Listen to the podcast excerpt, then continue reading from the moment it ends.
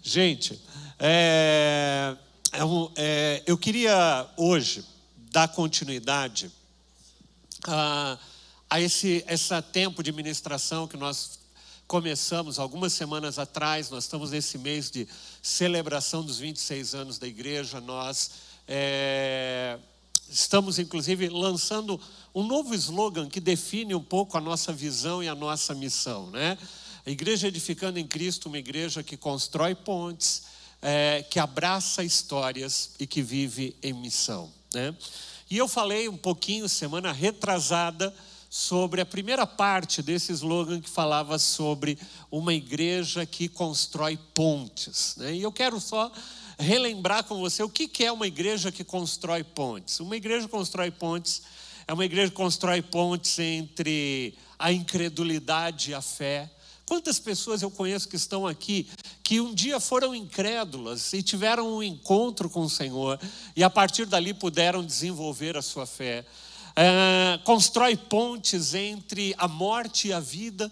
Quantas pessoas chegaram aqui é, mortas, mortas espiritualmente, hoje têm vida, é, se encontraram com Deus, o Deus da vida, né? É, construir pontes, a igreja que constrói pontes é aquela que constrói ponte entre o natural e o sobrenatural. A igreja é esse local da gente poder viver e construir essa ponte com o sobrenatural. Nós somos uma igreja que crê, crê nos dons do Espírito, crê nos milagres, crê na atuação de Deus através de todos os dons que Ele colocou no meio do corpo de Cristo. É, a igreja é o local que constrói pontes entre um necessitado e a provisão de Deus, né? A igreja é aquela que constrói a ponte entre a fé e a obra, né? A igreja é aquela que constrói a pontes entre o desespero e a esperança. Então, o nosso papel como igreja é construir pontes. Aonde o mundo levanta muros, a, a igreja é essa responsável por construir pontes com as pessoas para que elas possam entrar e caminhar pela ponte principal que nos leva à presença de Deus, que é Jesus Cristo. Jesus é o caminho, é a ponte que nos conecta, que atravessa o abismo do pecado que havia, que nos impedia de chegar a Deus. Jesus se fez, é como se você pudesse talvez visualizar uma imagem, imagina que você quer ir para a presença de Deus, mas existe aqui um abismo, e nesse abismo não dá para transpor ele. E Jesus fez o seguinte: ele se deitou no meio desse abismo, esticou as suas mãos naquela cruz, para que através da vida dele nós pudéssemos atravessar e pudéssemos chegar é, junto à presença de Deus, à presença do Pai. Então, isso é uma igreja que abraça pontes. Mas hoje eu quero falar sobre um segundo aspecto dessa, dessa nossa visão, que é uma igreja que abraça histórias, constrói pontes e abraça histórias. E é interessante, quando a gente fala de abraçar histórias, a Bíblia, amados, é um livro todo, com é, 80% da Bíblia, vamos dizer assim, é um livro de histórias. Você já percebeu isso? A gente tem uma parte da Bíblia que uh, são poesias, a gente tem uma parte da Bíblia que são provérbios, nós temos uma parte da Bíblia que são uh, doutrinas, né, doutrinário, mas eu, a gente tem entre 70% e 80% da Bíblia são histórias. É, a gente começa na história da criação, a gente vai passar pela história de um povo escolhido por Deus, é, para que ele pudesse manifestar a glória de Deus em meio às nações. A gente vê a história de um povo sendo liberto do, do cativeiro do Egito, passando por um período uh, histórico ali no deserto, entrando na terra prometida, depois todos os desdobramentos, todos os reis, todos os profetas, tudo aquilo que a igreja viveu até chegar no Novo Testamento. No Novo Testamento nós vamos ver a história história de Jesus, a história dos discípulos, a história do Evangelho, pois nós vamos entrar no livro de Atos, vamos ver a história do começo e do início da igreja, né, da frutificação da igreja, e assim nós vamos vendo a Bíblia indo é, e nos mostrando um plano redentor de Deus. Na realidade, a Bíblia nada mais é do que, se a gente pudesse resumir, é, é uma grande história que Deus nos mostra de como Ele tem traçado um plano para resgatar a humanidade, para que a humanidade possa voltar ao centro do propósito dele, que é nós podermos caminhar com o Senhor por toda a eternidade juntos. Essa é a história da, uh, que a Bíblia nos relata. E o que eu mais amo na, na história bíblica, e a gente vai ver personagens é, que não são perfeitos. O único homem perfeito que a Bíblia vai nos mostrar é Jesus Cristo. Todos os demais é interessante, porque uh, a gente vive num tempo, eu sempre tenho dito, né, que a gente é, é, tenta mascarar as coisas. Né? A pessoa vai para a rede social e, e, põe um filtro ali é, para ficar mais bonito, ou, ou dá um sorriso, ou fala que está tudo bem. Então a gente vive num tempo meio de que as coisas são mascaradas, né? Às vezes a gente esconde aquilo que não está tão bom e mostra só aquilo que está aparentemente bom na nossa vida. Deus, ele não faz isso. Ele pega os seus personagens, os, aqueles homens que ele escolheu para ajudar a construir a história, e não são homens e mulheres perfeitas. São homens com crises, são homens com pecado, são homens com medo, são homens com dúvida, são homens que são chamados de, de pai da fé, mas ao mesmo tempo mostra momentos de vacilo, de, de dúvidas, de medo. É muito interessante. Você olha um homem como Davi, um homem segundo o coração de Deus, mas foi um homem que pecou, que caiu em pecado. Deus não faz questão de esconder os podres de ninguém. Por quê? Porque ele quer nos mostrar que o grande personagem da história não são os homens e as mulheres que estão ali, mas é a intervenção de Deus na nossa vida. Eu e você sem Deus não somos nada. É Deus, é a ação de Deus, a graça de Deus nas nossas vidas que nos capacita e nos faz podermos ser chamados filhos de Deus. Não é porque nós somos bons, não é porque nós somos perfeitos. A história das pessoas que estão aqui são histórias de pessoas imperfeitas. A minha história de vida é uma história de uma pessoa imperfeita. Eu gosto de uma igreja que, que tem nos Estados Unidos, eles até escreveram, esqueci o autor do livro, mas ele escreveu um livro chamado Proibido a Entrada de Pessoas Perfeitas. Isso está na. na eles, o, o, título do livro é esse, e na entrada da igreja dele tem essa placa: Proibido a entrada de pessoas perfeitas. Eu não sei se você sabe, se você não sabe, está na hora de você saber que você não é perfeito, que você não é perfeita. Nós estamos aqui fruto da graça e do amor de Deus, do favor de Deus sobre a nossa vida. Não porque nós somos bons, não porque nós somos, ah, eu sou tão bom. Não, nós não somos. No fundo, no fundo, nós somos ruins e nós temos que lutar com essa ruindade a cada dia com a graça do, do Senhor, através do Espírito Santo, que nos cutuca. Eu não sei quantos vocês. O Espírito Santo, ele, ele faz muito isso comigo. Sabe quando você cutuca alguém assim e fala: opa, tá vendo isso aí que você está fazendo? Menos, menos. O Espírito Santo faz isso comigo direto, né? Quando eu estou, de repente, é, é, saindo daquilo que é o propósito de Deus, Deus, Espírito Santo cutuca e aí você volta. Mas a nossa natureza, nossa natureza é sempre sair. A nossa natureza não. Você já viu quem, quem é motorista aqui, com certeza já dirigiu algum momento da sua vida um carro desalinhado. Já dirigiu um carro desalinhado? Ele, você tem que segurar o volante firme ali, porque se você soltar o volante, se o carro está alinhado, você solta o volante na estrada, se for uma estrada reta, ele vai retinho. Mas o carro desalinhado, você tem que segurar o volante, porque se você segura o volante, ele sai. Assim é, assim é sou eu e você. Se o Espírito Santo não está toda hora puxando a gente, gente, a gente desalinha, a gente sai. Por isso que é tão importante, gente, o corpo de Cristo, porque no corpo de Cristo nós nos fortalecemos, nós somos ministrados, nós nos inspiramos com a vida uns dos outros. Por isso que eu amo a igreja do Senhor.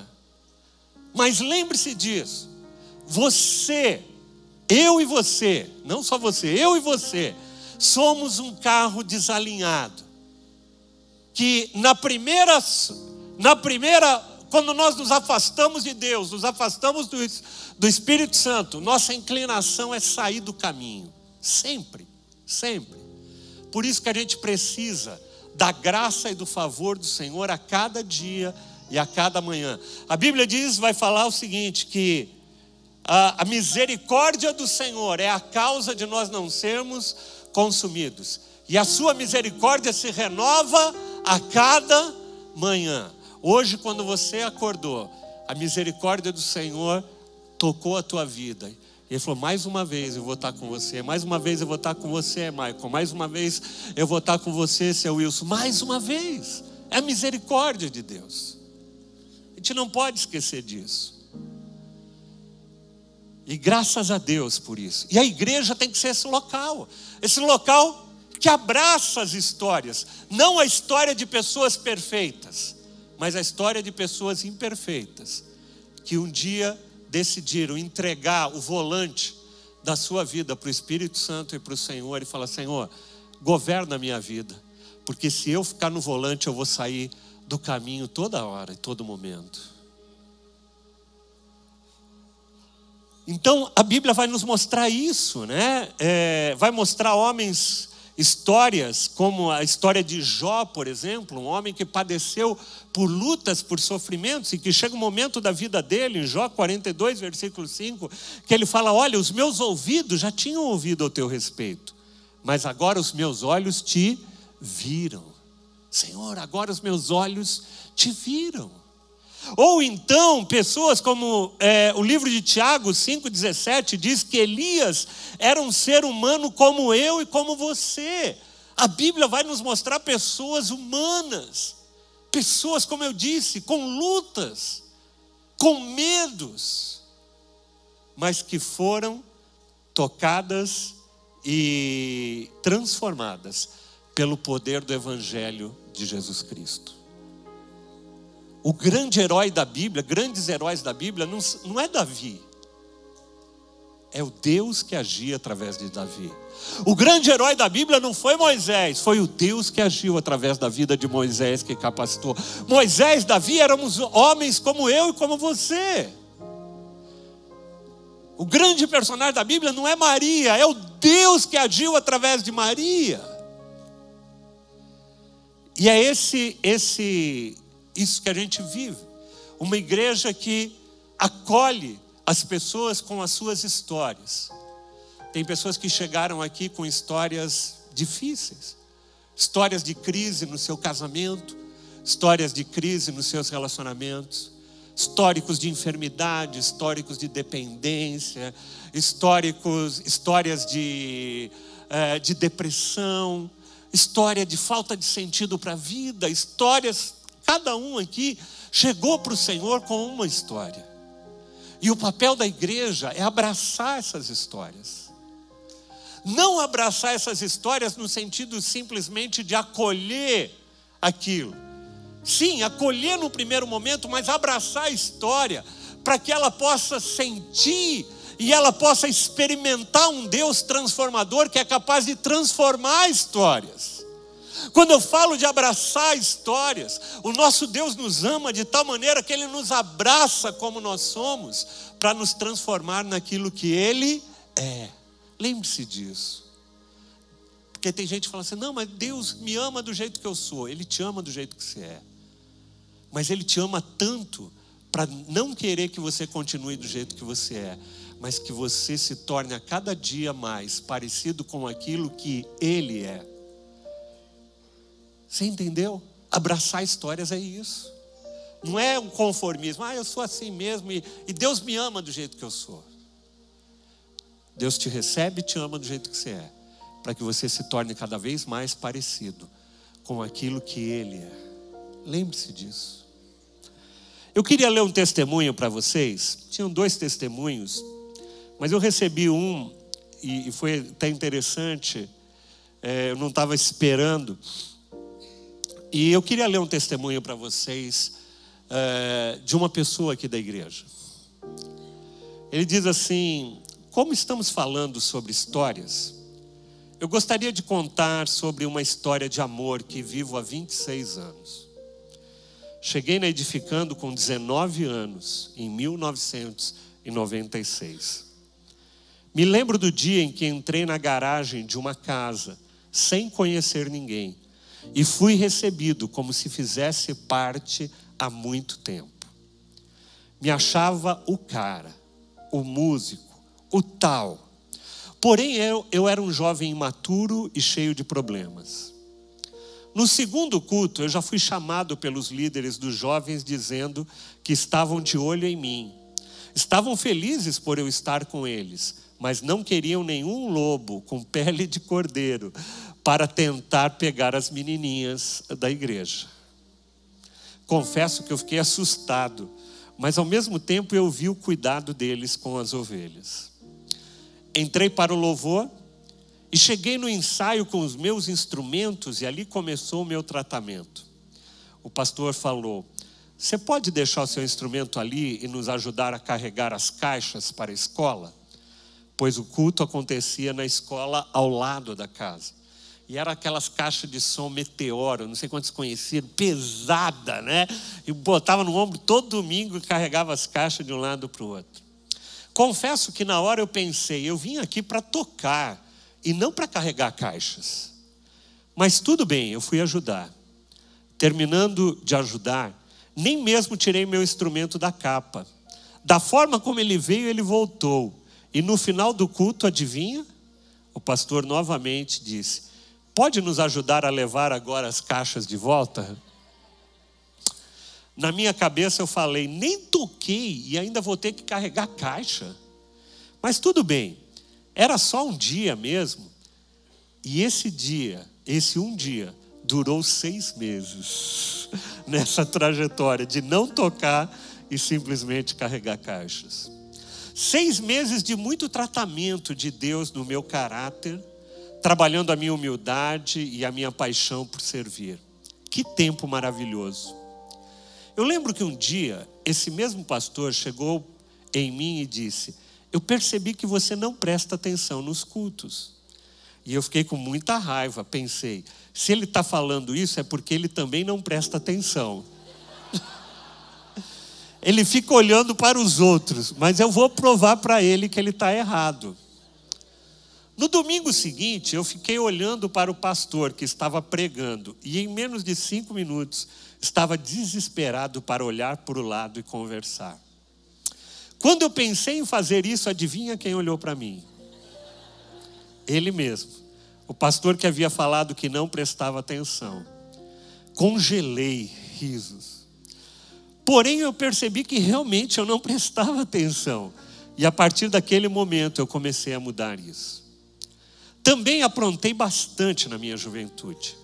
E por isso, e por esses motivos, esse mesmo pastor me colocou em um tempo especial, o famoso banco. Lembro que falei para ele que não sabia fazer nada além de tocar, e ele me disse: Fica tranquilo, que Deus vai trazer direção para a tua vida. Me colocou num grupo familiar que hoje nós chamamos célula, e ali começou a nascer uma paixão por vidas, por cuidar de pessoas, para olhar aos necessitados. Que tempo maravilhoso. Quando eu voltei para o louvor, já era diferente. Amava estar ali, mas entendia que havia um propósito maior: me dedicar ao Senhor e amar as pessoas. Eu também tinha muitos problemas financeiros. Vim de uma família simples e com um histórico muito ruim com finanças. Devia para as pessoas e nem mesmo me programava para pagar. Sabe aquele pastor que pediu para eu carregar as caixas e que falou que eu não prestava atenção nos cultos? Sim. Ele mesmo me chamou para conversar a respeito das minhas finanças. Que vergonha abrir para ele as minhas dívidas. E o pior ainda, ele me perguntou como é que eu faria para pagar, pois eu não tinha programação nenhuma para isso. Nesse mesmo momento, ele me orientou a falar com as pessoas, me ajudou a organizar uma forma de pagamento é, dentro das minhas possibilidades. Anos depois, caminhei também com o pastor Kamal em Osasco, que também me abriu um leque de possibilidades para a administração dos meus recursos financeiros. Como não posso ser grato por tanta preciosidade e cuidado? Outro fato extremamente relevante foi quando meu pai ficou doente. Eu não tinha recursos para pagar os remédios dele. Eu lembro de várias vezes no final do culto um irmão chegar em mim, colocar um cheque no meu bolso e dizer: Não me pergunte nada, foi Deus que mandou te entregar. Chegava a casa, abria o cheque e era exatamente o valor que eu precisava para comprar os remédios do meu pai. Eu chorava de gratidão. Quanta fidelidade de Deus comigo. Meu pai veio a falecer e quando cheguei ao hospital que ele faleceu, quem estava lá fazendo uma visita para outra pessoa? O mesmo pastor de toda essa história. Ele ficou comigo a noite inteira. Foi comigo na funerária, me ajudou a escolher um caixão para o meu pai. Eu posso dizer que foi um dos momentos mais difíceis da minha vida. E quando fui ver a conta da funerária, fiquei assustado, não tinha a menor condição de pagar aquela conta. E o pastor olha para mim e fala: fique tranquilo, você não vai pagar essa conta. Mais uma vez, a igreja sendo a minha família. Esse mesmo pastor foi o que fez o meu casamento, o que apresentou a minha filha. Eu só posso dizer que eu amo a igreja do Senhor e que realmente ela é minha família. Na igreja eu aprendi a ser um cristão verdadeiro, um homem correto e íntegro, um dizimista fiel eu escrevo esse texto em lágrimas de muita gratidão. São 26 anos de história constante de amor. Aquele menino imaturo e sem muitas perspectivas se tornou um homem com uma esposa maravilhosa, uma filha sensacional. Há 10 anos o Senhor nos permitiu abrir uma empresa e, através dessa empresa, também abençoar a vida de outras pessoas. Obrigado, igreja edificando, por me aproximar do Senhor e por me auxiliar em todo esse processo de transformação. Eu não poderia deixar de agradecer aquele pastor também, tão participativo na minha história. Obrigado, pastor Fernando, você é um homem de Deus, etc, etc. Amém. Uau!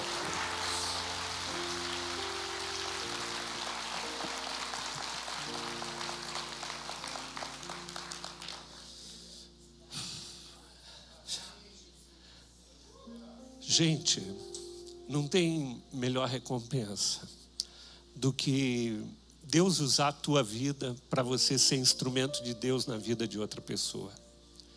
A igreja, só a igreja, se existir para isso para abraçar histórias, a história de um jovem imperfeito, como todos nós, cheio de problemas, cheio de coisas, e que aos poucos vai sendo moldado pela palavra de Deus, pela ação do Espírito Santo e se torna um grande homem de Deus. Luciano não está aí, né? Hoje, hoje ele não está. Está sempre servindo aqui. Até hoje continua servindo. Luciano que toca baixo aqui, ele está sempre servindo. 26 anos servindo nessa casa. Ele está aqui. Ele é um empresário, empresário bem sucedido hoje, pai, é, é, esposo. Ele está líder de célula. Ele está aqui de sexta-feira. Sexta-feira ele estava aqui ministrando no coletivo Adolescentes. Ele está aqui no domingo ministrando. E é, e é lindo a gente ver é, esse abraçar de histórias. E é isso que é a igreja. A igreja que vemos é uma igreja que abraça histórias, para que o poder de Deus e o Espírito Santo possa transformá-las. E eu queria ler um texto com vocês, uma passagem muito conhecida, todos nós conhecemos, mas eu quero te convidar a gente fazer uma leitura dela diferente, talvez um pouquinho hoje, ou talvez se não diferente, ampliada.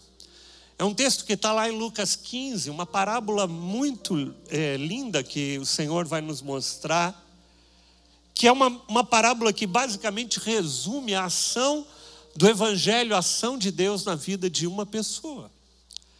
Lá em, em, em Lucas capítulo 15, a partir do versículo 11, diz assim: Jesus continuou.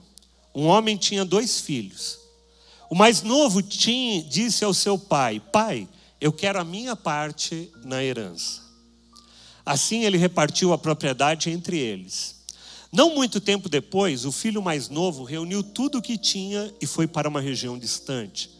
E lá desperdiçou seus bens, vivendo irresponsavelmente.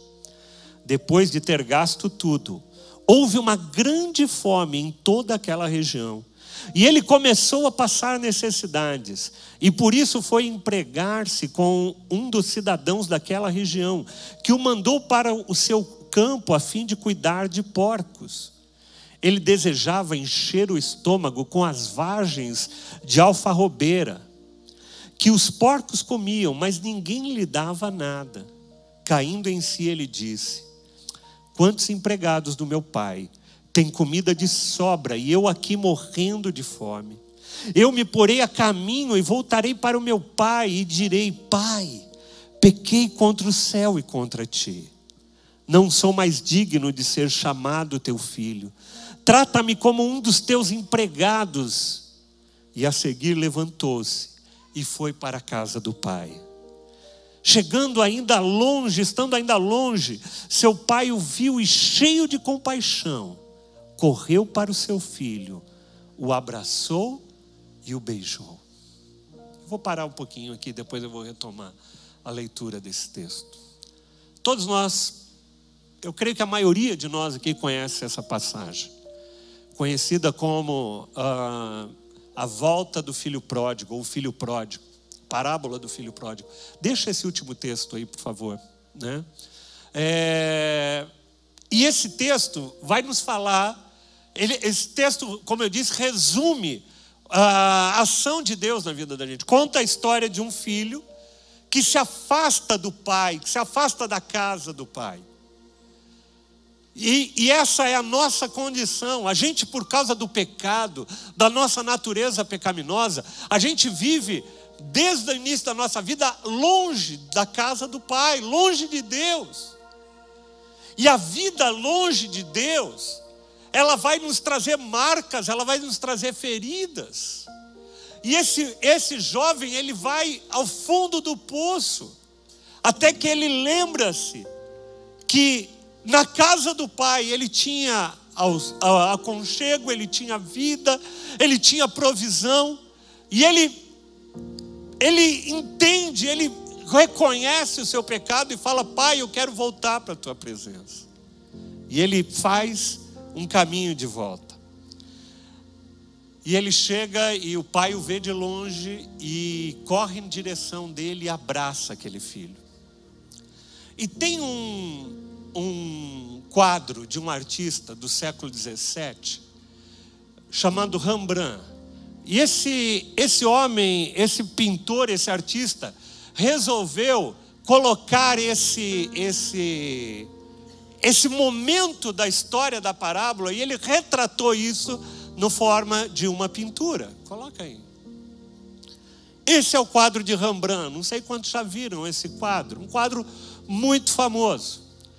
E fruto desse quadro, um, um sacerdote escreve um livro chamado A Volta do Filho Pródigo. Eu fui tentar ver essa semana até para comprar um exemplar novo e ele está esgotado nos sebos, está custando uma fortuna. Esse livro não não está mais disponível, você acaba encontrando em PDF na, na, na, na internet. E, e esse homem escreve, Henry Noah, um, um, autor fantástico, um homem de Deus. Ele escreve uh, um livro, aonde ele faz um paralelo entre a a parábola do filho pródigo e o quadro de Rembrandt. Esse quadro de Rembrandt é interessante, quando você olha para ele, você vai ver que ele é um, é um, é um quadro escuro na, na sua maioria das cenas dele, é um quadro escuro. E, e parece que a luz, parece que tem um holofote em cima de uma cena principal. E a cena principal que está o holofote dessa pintura é o abraço do pai àquele filho que estava perdido. Depois tem um holofote um pouquinho mais fraco, mas que está ali do lado, que é o filho mais velho, que é o filho que ficou na casa do pai, que representa aquelas pessoas que são religiosas, aquelas pessoas que estão na casa do pai, mas que não entendem o amor e que não entendem o propósito do pai. Mas eu não vou entrar muito na, na questão desse filho mais velho. Eu quero me ater a essa cena. Eu quero me ater e eu quero tomar a liberdade hoje de não me ater meramente só ao texto bíblico. Mas eu queria aproveitar e fazer essa análise que o Henry Noel fez entre a cena desse quadro e a história que a gente vê na, na Bíblia com relação ao filho pródigo. Passa a próxima cena. Aqui a gente vê um destaque. A gente vê o destaque do abraço de Deus a um filho que estava perdido. E nós estamos falando sobre uma igreja que abraça histórias. E quando você olha para essa cena, uma cena, uma imagem tão linda, eu não sei, a, a gente não tem grandes definição, mas eu acho que está dando para a gente ver, né? Um filho arrependido, recostado ali no, na, no ventre do pai, e o pai colocando as suas duas mãos sobre as costas do filho, num ato de acolhimento, num ato de amor. E é isso que a gente, Deus está nos convidando como igreja, a gente olhar para o nosso redor com o coração do Pai, com esse coração que acolhe. Às vezes a gente é muito pronto, gente, para apontar o dedo. Talvez qual de nós, se fosse um pai, que o filho aprontou o que esse filho aprontou, pede herança. Você já pensou um filho chegar para você e falar, velho, é o seguinte, um dia você vai morrer mesmo, né? Então faz o seguinte, meu, pega o dinheiro que o senhor tem, vai me dar quando o senhor morrer e me dá agora. Que desaforo! E aí esse filho volta depois de um tempo, eu não sei, eu não sei como eu reagiria. Eu não sei se eu teria esse amor e esse acolhimento de falar, filho, vem cá.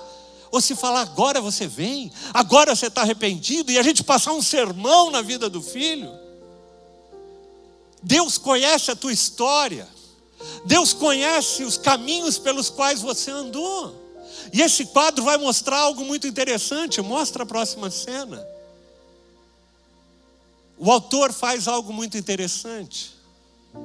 Olha, olha os pés desse jovem. Olha os sapatos dele. O sapato dele estrupiado, né? Como o pessoal diria aí, né?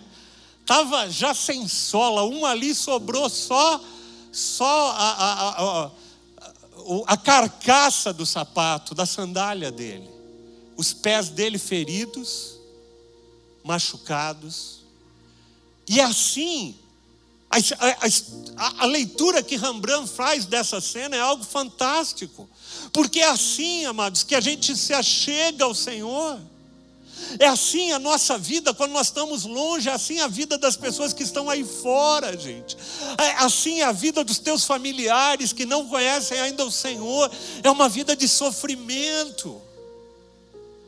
Não quero dizer que quando você encontra Jesus você não vai passar por lutas, mas uma coisa é você passar por lutas sabendo que você está na casa do Pai, e outra coisa é você passar por lutas quando você está lá no meio do mundo. Eu nunca me esqueço, um jovem da nossa igreja que uma vez falou, pastor, eu lutava contra a dependência. E para fugir da polícia, para usar crack, sabe o que, que eu fazia? Eu entrava nos bueiros dos esgotos. E eu usava crack no meio daquele esgoto ali, passando ali, porque era o local de refúgio. Que degradação, que situação passa na Cracolândia, não sei quantos já passaram na Cracolândia, você vê a situação de degradação, aquelas pessoas ali. Deus não criou o ser humano para aquilo. Tanto que essa imagem de Rembrandt faz jus ao que a parábola diz, porque a parábola diz que depois desse abraço, o Senhor fala: Olha, traz roupas novas para o meu filho, traz sapato novo para o meu filho para calçar ele. É isso que Deus faz comigo e com você, amados. É para isso que a igreja existe. A igreja não existe para ser um clube social. A igreja existe para ser esse local de acolhimento, de abraçar histórias, de jogar óleo, de curar feridas. É isso.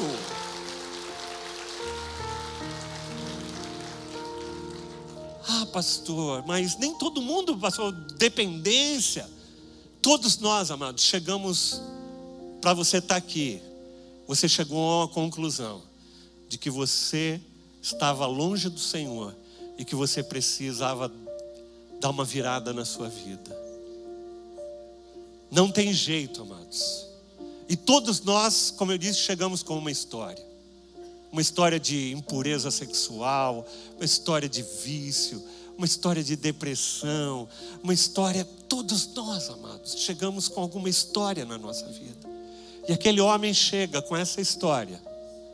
Deixa eu sair da frente aqui para a imagem poder. Isso aí, tá joia. Né? A imagem desse quadro mostra a, a, a degradação, mas tem uma coisa interessante nesse quadro. Passa outra, outra imagem. Vou destacar uma outra imagem. Essa aí é mais difícil, talvez, de você identificar, mas ele, ele traz na sua roupa um punhal. E, e Rembrandt quis é, mostrar naquele momento que aquele filho, embora ele tivesse lá fora, ele guardou ainda, apesar de ele ter perdido tudo na vida dele, o texto diz que ele perdeu toda a sua herança ele ainda preservou o punhal da família. Ele preservou ele, a ligação. Existe uma ligação nossa com Deus. Deus, é, o, o ser humano, ele sabe quando ele está distante de Deus, que tem um pai que o acolhe. E o que a gente vê na vida desse jovem é que ele, ele, ele guarda na vida dele ali a, a, a sua espada uma forma dele poder é, lembrar da casa do Pai, da identidade do Pai. Sabe o que, que o mundo muitas vezes quer nos fazer, amados? Ele quer roubar e acabar com a nossa identidade. O mundo faz isso. O mundo tem tentado tirar a identidade das pessoas. Eu gosto muito de celebrando, quando o celebrando é, restaura, né? O pessoal que passa pelo é, celebrando, normalmente quando vai dar testemunho, fala: Eis aqui um filho amado do Pai. Porque esse é um princípio fundamental para a gente lembrar. A igreja tem que cumprir esse propósito de lembrar que nós somos filhos amados do Pai. Vira para quem está do teu lado, fala: Você é um filho amado do Senhor. Você é um filho amada do Senhor. Mesmo com os teus defeitos, mesmo com aquilo que você está lutando para crescer, você é um filho amado, uma filha amada do Senhor. E o abraço daquele pai faz nos lembrar da nossa filiação. Eu vou ter que correr um pouquinho, queria detalhar um pouquinho mais, mas passa a próxima cena. Rembrandt retrata a figura do pai de uma forma muito interessante. Se você olhar bem, é, ele figura, retrata a figura do pai como uma pessoa velha e os olhos dele parece que eles não enxergam direito. Ele está com o olho meio fechado, dá a impressão, inclusive, que ele nem consegue enxergar direito. Deixa eu sair da frente. É que se eu saio da frente aqui, eu fico na frente de quem está ali. então eu preciso revezar um pouquinho, né? Mas os olhos é, do pai, é, Rembrandt ressalta, faz com que pareça que esse homem parece que não enxerga muito bem. E aí isso faz nos remeter a uma outra característica desse amor desse nosso Deus. Porque Deus não olha com os olhos que nós enxergamos. Deus não olha a gente na condição que nós enxergamos. Deus olha com os olhos do coração e não com os olhos é, é, naturais. Porque se Deus olhasse talvez com os olhos que a gente enxerga, a gente é pronto para é, cancelar pessoas, a gente é pronto para é, devolver, às vezes, o mal por mal, a gente é pronto sempre para acusar, para apontar a falha dos outros, mas o Senhor não olha com esses olhos que nós olhamos. Uma vez ele diz lá para Samuel, né, que ele não olha, 1 Samuel 16, 7, ele diz assim para Samuel: não considere a sua aparência nem a sua altura, ele estava falando com relação a Davi. O Senhor não vê como o homem, o homem vê a aparência, mas o Senhor vê o coração. Deus olha para o teu coração. Aí você fala assim: puxa, pastor, mas se ele olhar para o meu coração, tem tanta coisa errada. Ele olha para o teu coração, mas ele vê todas as sementes que ele criou, que ele colocou no teu coração. Ele vê todo o potencial de vida, de amor, de fé que ele colocou dentro de você. Deus olha para nós com esse coração e ele diz que a Bíblia diz que ele nos amou tanto, apesar das nossas imperfeições, ele nos amou tanto que ele deu o que ele tinha de mais precioso. E esse é o nosso papel como igreja amar Deus, esse Deus maravilhoso, e amar as pessoas, e ter misericórdia delas, porque elas estão sofrendo, estão com seus pés rotos, com suas roupas rotas, com a sua vida muitas vezes destruídas, porque estão longe da casa do Pai. E Rembrandt vai nos mostrar esse, esse acolhimento desse Pai de amor, que olha além dos olhos naturais. Mas eu queria passar mais, destacar mais uma cena desse, desse quadro.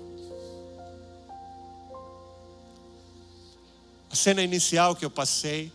E eu quero que você preste atenção. Olha que sensibilidade. Como eu, gente, eu fico impressionado de, saber, de ver como Deus dá dons para pessoas. Como Deus é, é, é tremendo. Ver um, uma pintura dessa e começar a se ater aos detalhes. Se você for ver as mãos do Senhor sobre os ombros daquele filho, a mão, ela é mais forte, ela é mais grossa, mais forte. E você vai ver uma outra mão mais suave. E você vai, e você identifica quando a gente vê isso, o, o autor desse trabalho representando Deus. Deus não é aquela pessoa bonachona que simplesmente faz carinho só, não. O nosso Deus é aquele que nos acolhe, mas que tem uma mão firme para nos corrigir quando a gente precisa ser corrigido, para apontar a direção para quando nós precisamos da direção. As duas mãos parecem, inclusive, os, os os críticos desse, as pessoas que analisam, a impressão que dá é que uma mão é uma mão masculina e outra mão é uma mão feminina. E ele mostra o coração de Deus. O coração de um Deus que é pai, um coração de Deus que é mãe, um, um, coração de Deus, um coração de Deus, de um pai que dá propósito, que dá destino, que dá direção, o coração de uma mãe que acolhe, que afaga que cuida. É lindo a gente saber disso. É isso que a igreja do Senhor tem que ser, é isso a igreja que nós vemos. É uma igreja que, ao mesmo tempo que acolhe, dá direção, porque nós somos representantes de Deus, uma igreja que discipula, uma igreja que dá direção segundo o propósito de Deus. Corrige quando tem que corrigir Fala que nem o Luciano. O pessoal chegou nele e falou assim: Meu, se você está vindo aqui para pegar as menininhas da igreja, nós estamos de olho em você, meu. Fica esperto. Se tem alguém aqui que veio aqui para pegar as menininhas da igreja, fica esperto. Que a igreja cresceu, mas a gente está de olho em você também. É lindo, gente. A gente vê a mão esquerda, a mão forte e a mesma a outra mão, a mão suave. Esse é o nosso Deus. que tem firmeza e que tem ternura, que disciplina os filhos a quem Ele ama. Assim nós queremos ser uma igreja que representa a casa do Pai. Lá em 1 Tessalonicenses, né, o apóstolo Paulo vai fazer uma imagem, ele fala assim: olha, embora como apóstolo de Cristo pudéssemos ter sido um peso, fomos bondosos quando estávamos ainda entre vocês, como uma mãe que cuida dos seus próprios filhos. Tem essa figura da mãe, como a, a, a pessoa, aquela que cuida. Nós estamos diante de um Deus que cuida. Nós queremos ser uma igreja que cuida das pessoas. Talvez a gente não consiga ainda cuidar de todos que a gente queria, mas a gente quer que todos que pisem aqui dentro dessa igreja, que estejam numa célula, sejam cuidados, mas que sejam direcionados, como um pai direciona, que tenha firmeza, mas que tenha amor ao mesmo tempo, falando a verdade em amor. Essa é a igreja que nós vemos. Volta lá para a imagem. Queria chamar o pessoal do louvor para vir à frente.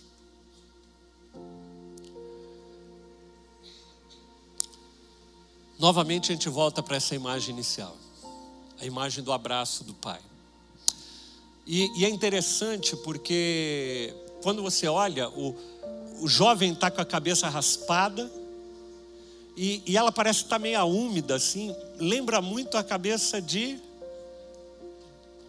Lembra muito a criança, cabeça de uma criança recém-nascida. Quando você olha ali, parece que a intenção daquele, daquele jovem é voltar para dentro do útero, é voltar para dentro, é passar por um novo nascimento. É algo incrível, porque esse faz parte do plano. Aquele jovem estava longe do Senhor, e ele volta para a casa do pai, e ele tem que passar por um novo nascimento. São novas vestes, novas roupas. É isso que a igreja do Senhor é, a casa do Pai. A casa do Pai é esse local de um novo nascimento, de novas experiências, de a gente trocar as nossas roupas, as nossas vestes. Continua aí. Próximo slide. Ali está o pai, o filho mais velho, o religioso, aquele que fica de longe olhando as coisas acontecendo. A mão, enquanto o pai estende a mão, o filho mais velho recolhe. Como eu disse, eu não vou ter tempo de entrar muito, mas o filho mais velho representa o religioso, aquele que está na casa do pai, mas que ao olhar todo o movimento, ele ao invés de se alegrar e se encher de paixão, ela é aquela pessoa crítica é aquela pessoa que está sempre com o pé atrás, que não se entrega. Deus quer que a casa do Pai seja feita de pessoas que possam realmente se arrepender e receber o amor e o carinho do Pai. E que nós possamos ser pontes para que mais pessoas possam ter esse encontro com o Pai. Pode passar outro. Passa outro. O texto diz: A seguir levantou-se e foi para a casa do seu pai. Estando ainda longe, seu pai o viu e, cheio de compaixão, correu para o seu filho, o abraçou e o beijou. Passa outro. E o filho lhe disse: Pai, eu pequei contra o céu e contra ti, não sou mais digno de ser chamado teu filho. Mas o pai disse aos seus servos: Depressa, trago a melhor roupa e vistam nele. Deus tem trocado a roupa, as vestes. Quantos o Senhor tem trocado as tuas vestes aqui, amados? Que coisa linda. Coloquem um anel no seu dedo e calçados nos seus pés. Tragam um novilho gordo e máteno. Vamos fazer uma festa e nos alegrar. A casa do Pai é um lugar de festa. Se você não gosta de festa, talvez a casa do Pai não seja um lugar para você porque o filho mais velho ficou irritado com a festa. O pai falou que ia fazer festa, o filho mais velho, mas para que precisa de festa, né? Ah, fazer festa. Esse cara tá aí, saiu, torrou todo o dinheiro, vai fazer festa, né? Tem gente que não suporta a alegria, como Mical, quando vê Davi voltando, dançando, celebrando, trazendo a arca novamente para Jerusalém, e Mical fica lá, como esse homem mais velho, apontando, falando: Mas por quê? para de perguntar o porquê e entra na festa. Deixa Deus tocar a tua vida. Pula, tira o teu pé do chão, celebra, chora, joga-se no chão, mas permita que Deus transforme e celebre a transformação que Deus tem. A casa do Pai é uma casa de alegria. A casa do Pai, a casa que vemos, a igreja que vemos, é uma igreja alegre que celebra. Nós temos poucos aqui do início da igreja há 26 anos, mas a gente fazia trenzinho na igreja, que nem dá espaço para a gente fazer, mas a gente fazia trenzinho na igreja, ia todo mundo, a gente celebrava, e era uma alegria tão contagiante que quem entrava ali era muito tocado. Que igreja é essa? Você fala, louco? Somos, nós somos loucos, oi? Hã? Pegava pandeiro, o Joel lembra ainda, Joel, lembra, né? A gente fazia trenzinho gente, na igreja.